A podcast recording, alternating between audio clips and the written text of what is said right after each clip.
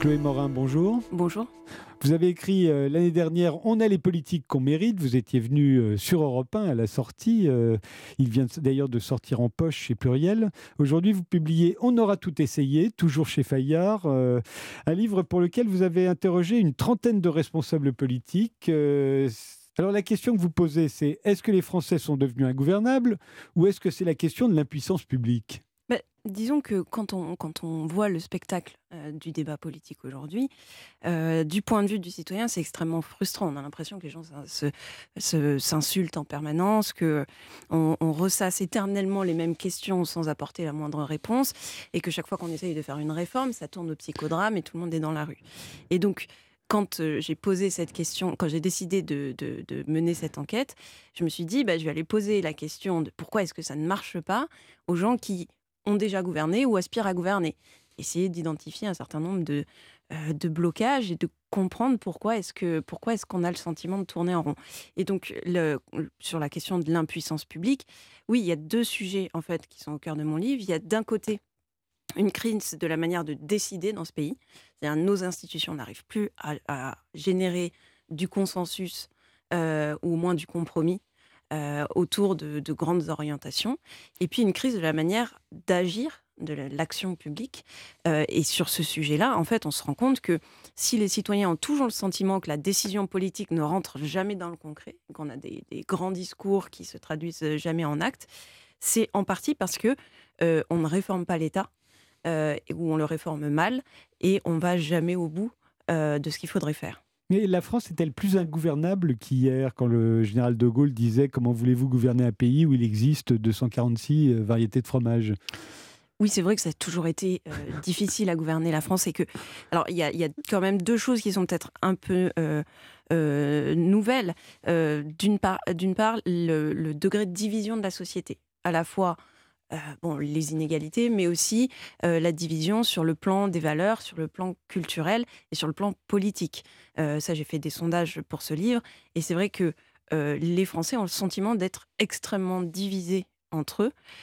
et donc forcément, c'est plus difficile de gouverner un, pays très, très divisé qu'un pays avec une, une, forme d'homogénéité. Je vous arrête une seconde sur ce point parce qu'il est important. les Français, vous voulez dire, ont l'impression qui sont de plus en plus divisés. Ça ne veut pas dire qu'ils sont de plus en plus divisés. C'est une impression qu'on a parce que les médias constamment nous rabâchent qu'on est de plus en plus divisés, pas seulement les médias, les livres, etc. Mais je me demande si on est plus divisé aujourd'hui qu'on ne l'était entre catholiques et républicains au début du XXe siècle, entre la gauche et la droite euh, dans les années 60-70. C'était quand même très, très, très tendu. Les lignes, les lignes de fracture euh, évoluent. et pendant la guerre d'Algérie, on était extrêmement divisés pendant la guerre d'Algérie. Euh, Bien sûr, mais ça, ça, arrive, ça aboutit au deuxième point qui à mon avis, est, peut-être un peu nouveau. Et c'est ce que dit Édouard Philippe, que j'ai interrogé pour mon livre. Il dit finalement, euh, au fil du temps, la Ve République s'est ossifiée. Et je pense que euh, au, fil du temps, les institutions qui, ont été conçues, euh, par De Gaulle se sont effectivement ossifiées, si bien qu'aujourd'hui, les responsables politiques que j'ai interrogés sont très nombreux, quel que soit l'échelon auquel ils se trouvent, à se sentir empêchés et entravé par plein de choses, par des normes, par des règlements européens, par des autorités indépendantes, euh, enfin, et donc il y a des tas de, de, de, contre-pouvoirs, de normes, de règles, de contraintes, etc., qui, qui sans doute n'étaient pas là au début de la Ve République. Sans doute pas, on y reviendra d'ailleurs. Euh, euh, il y a quelque chose qui est différent aujourd'hui également, c'est qu'on a la sensation d'une dégradation économique. ce qui divise les Français et les politiques en sont rendus responsables de la dégradation économique, oui, bien sûr. Tel qu'on la ressent en tout cas. Mais disons que euh, tous les pays sont, ont été percutés par la mondialisation et la mondialisation dans, tous les pays bouscule à la fois euh, les équilibres sociaux et économiques, euh, accroît les inégalités aussi. Et donc, la particularité de la France de, par rapport à ce phénomène-là, je pense, c'est que nous croyons beaucoup aux politiques et nous croyons beaucoup à l'État. Et que euh, quand les politiques ou l'État euh, ben, ne, peuvent rien ou pas grand-chose face à un phénomène qui est mondial, on a du mal à l'accepter. Si on compare euh, à la France d'hier, celle des débuts de la Ve République, le peuple aujourd'hui peut plus facilement exprimer son mécontentement qu'autrefois grâce à Internet, aux réseaux sociaux. il peut aussi se mobiliser plus facilement. Oui. Bah, disons que les, manières de se mobiliser se transforment complètement. Euh, on est à, un moment où, en fait, notre, notre système politique a été fondé euh, pour fonctionner avec des partis politiques structurés, ou à peu près, euh, et des syndicats, des corps intermédiaires qui fonctionnent.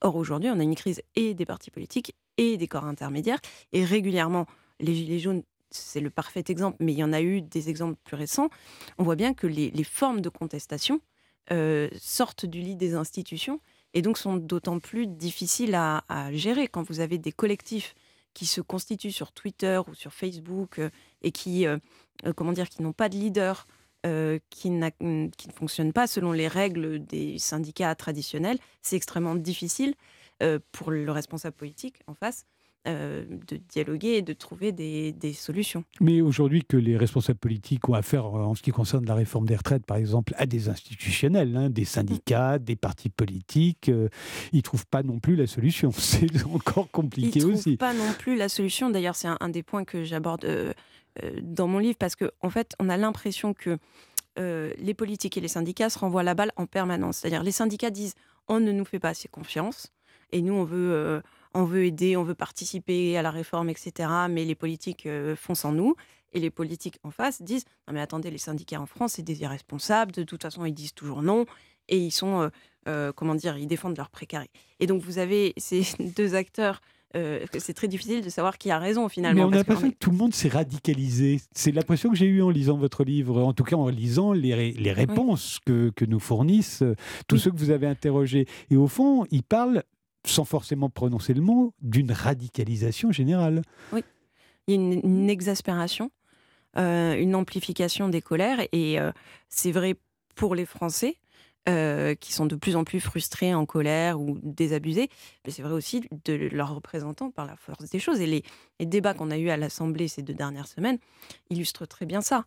y compris de la part du gouvernement, d'ailleurs y compris de la part du gouvernement, oui. On fait une pause, euh, Chloé Morin, on y revient parce qu'il y a encore beaucoup de choses à dire sur ce sujet. 9h, 10h, c'est arrivé cette semaine. Avec Frédéric Tadei sur Europe 1. Nous sommes euh, toujours avec la politologue Chloé Morin qui publie On aura tout essayé chez Fayard. Euh, alors la France est-elle devenue ingouvernable? Une réponse euh, parmi toutes celles que vous fournissent la trentaine de responsables politiques que vous avez interrogés, une réponse qui revient quand même en permanence, c'est que nos institutions sont un peu dépassées. Vous le pensez aussi, vous?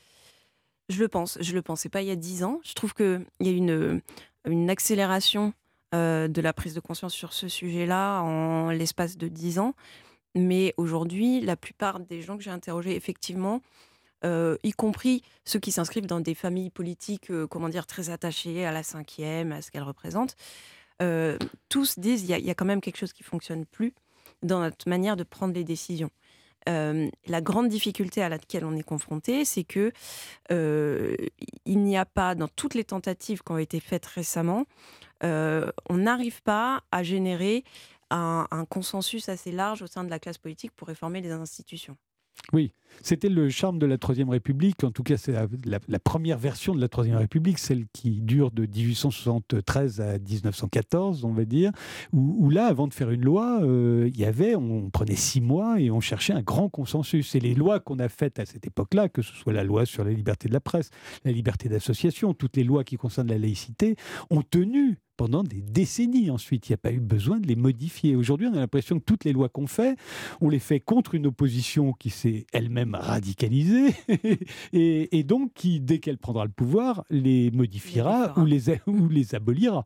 Oui, on a un véritable problème euh, dans la comment dire, la manière, y, compris de, débattre. C'est-à-dire que euh, le raisonnement, c'est euh, euh, gagnant-perdant, pour ou contre.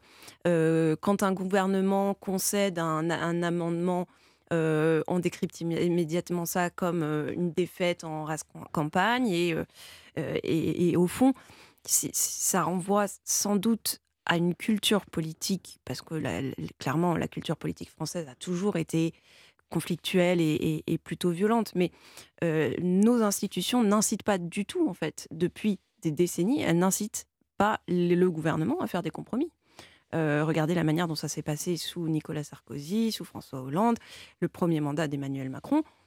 Et franchement, le, gouvernement n'a pas du tout besoin de partager le pouvoir. Mais on avait l'impression justement qu'avec sa majorité relative aujourd'hui, il serait plus enclin à discuter, à faire des compromis, et ça n'est pas ce qui se passe?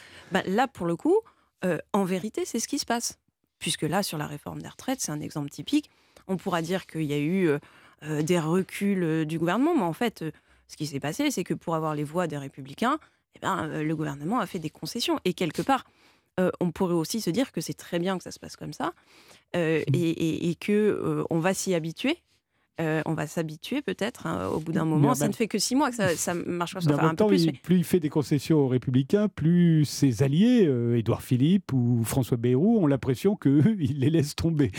Ah bah, ça, c'est le problème des, déséquilibres du, pouvoir et de la gestion des égaux des uns et des autres aussi. Mais à long terme, peut-être que finalement, au bout de cinq ans, on se dira bah, il y a eu des lois qui ont été votées euh, peut-être un petit peu avec des voix de centre-gauche, d'autres avec des, voix de droite, et, on se dira, bah voilà, c'était une autre manière de gouverner qui n'était pas pire. De toute façon, ça peut pas être pire que ce qu'on a eu jusqu'à présent, c'est-à-dire des lois qui sont votées à l'initiative donc du gouvernement, euh, avec finalement très peu de concessions euh, faites puisqu'elles ne sont pas nécessaires quand on a une majorité absolue, et puis des lois qui sont faites et refaites chaque année. C'est-à-dire que quand vous prenez la liste des lois sur l'immigration, la liste des lois sur la sécurité, vous en avez des dizaines ces dernières années. Est-ce qu'on a vraiment besoin de légiférer dix fois sur le même sujet euh, dans un quinquennat c'est, ça paraît, ça renvoie à ce que vous disiez. C'est à une époque, on avait des lois qui duraient euh, quasiment des siècles et maintenant on a des lois qui, durent, on les a oubliées à peine, à peine votées. Ce qui a changé aussi, euh, ce sont les services publics euh, qui étaient une fierté française hein, et qui sont en déclin et ça c'est un vrai problème parce que à chaque réforme, les Français ont l'impression que ce sont les services publics qui vont trinquer. Oui. Le, grand paradoxe de la France, c'est que on est conscient de payer énormément d'impôts. Les, prélèvements obligatoires sont très très lourds voire trop lourd. Euh, ça dépend du point de vue de euh, où on se place. Mais et de l'autre côté, on a le sentiment que les services publics euh, sont en faillite totale et que tout se délabre et que plus rien ne marche. Alors évidemment, il faut relativiser, mais enfin quand même, quand, on, quand on regarde les perceptions des gens, que ce soit sur l'école, sur la santé, ça, c'est les deux éléments quand même les plus. Euh, oh, sur tous les euh, sujets, la police, euh, l'armée, la défense, tout. Et donc, on se dit, mais comment ça se fait qu'on paye autant pour des services qui, finalement, marchent de, moins en moins bien? Et ça, ça renvoie à un sujet extrêmement complexe parce qu'en fait, réformer des administrations qui comptent des dizaines de milliers, voire des millions de fonctionnaires, bah, forcément, c'est pas simple. Et réinventer un service public, c'est-à-dire forcément réallouer des moyens, c'est très compliqué. Et donc, les politiques cèdent souvent à la facilité. La facilité, c'est quoi? C'est soit, soit dire on va, on va payer moins, donc il faut moins de fonctionnaires. Et donc, vous avez des gens qui vous disent il faut 100 000 fonctionnaires en moins, 200 000 fonctionnaires en moins, ça n'a pas de sens. Et d'autres, en face, qui se disent non, mais attendez, on va pas toucher aux fonctionnaires parce que quand même, c'est compliqué. Et donc, on va rajouter de l'argent en plus. Et, et, donc, on est dans une espèce de caricature de débat en permanente entre la gauche et la droite, entre guillemets. Mais. Euh, et, on n'avance pas. On a l'impression euh, quand même qu'à la fin, si la France est peut-être devenue ingouvernable, c'est que le clavier du pouvoir s'est quand même considérablement rétréci. La France a abandonné à l'Europe, euh, avec peut-être de bonnes raisons, hein, c'est pas ce que je suis en train de dire, mais bon nombre de ses prérogatives. Emmanuel Macron, en tant que président de la République, et Elisabeth Borne, euh, sa première ministre, ont beaucoup moins de pouvoir que n'en avaient le général de Gaulle et Georges Pompidou. Bien sûr. Il faut quand même se souvenir de ça et ça explique quand même beaucoup de choses. Bah, on, a, on a tendance. En fait, on n'arrive pas à accepter le fait que justement, on a euh, délégué des pouvoirs à la fois vers le haut et vers le bas parce que les collectivités de l'autre côté aussi. Ont, énormément de pouvoir. Et on continue. en ont plus qu'avant, en tout cas. En ont plus, en ont plus qu'avant, mais en termes d'investissement, les collectivités locales, c'est énorme, par exemple. Euh, et nous, on raisonne toujours, nous Français, on raisonne toujours comme si euh, le président de la République était le chef qui peut tout. Qu'en réalité, il faut juste accepter que, euh, un, il n'est pas seul au pouvoir que parfois il faut se tourner vers d'autres personnes pour demander des comptes, que ce soit les présidents de départements, de régions, etc. Et que, pour le coup, il a un, domaine de compétences qui est assez vaste, mais qui a ses limites On a exploré quelques-unes des raisons hein, qui sont abordées euh, dans votre livre, Chloé Morin, mais vous, après cette enquête, vous personnellement, vous diriez que c'est quoi le problème et qu'est-ce qu'on pourrait changer ou espérer changer, si tant est qu'on peut changer quelque chose, euh, pour le résoudre ah, Moi, je pense qu'il faut commencer par euh, s'attaquer d'un côté aux institutions, à un, autre, un meilleur partage du pouvoir pour essayer de, de, de, prendre des décisions autrement dans ce pays. Et de l'autre côté, s'attaquer enfin à la réforme de l'État parce que c'est euh, urgent. Merci Chloé Morin d'être euh, venue sur Europe 1 pour nous parler de On aura tout essayé, votre nouveau livre qui vient de paraître chez Fayard. Et j'en profite euh, pour vous dire que ce soir dans Europe 1 Sport présenté par Lionel Rousseau, vous pouvez vivre en direct et en intégralité le match Montpellier-Lens en 25e journée de Ligue 1. C'est commenté par euh, Cédric Chasseur et Romain Bozelli. Puis rendez-vous également demain pour le Classico Marseille-PSG. Mais ne partez pas, on n'a pas fini. Euh, ma prochaine invitée est professeure de géographie à la Sorbonne, Cécilie Brunel. Elle en a marre qu'on critique à tout va les agriculteurs. Et comme c'est l'ouverture aujourd'hui du Salon de l'agriculture, elle vient faire le plus bel éloge qu'on ait jamais fait du monde paysan.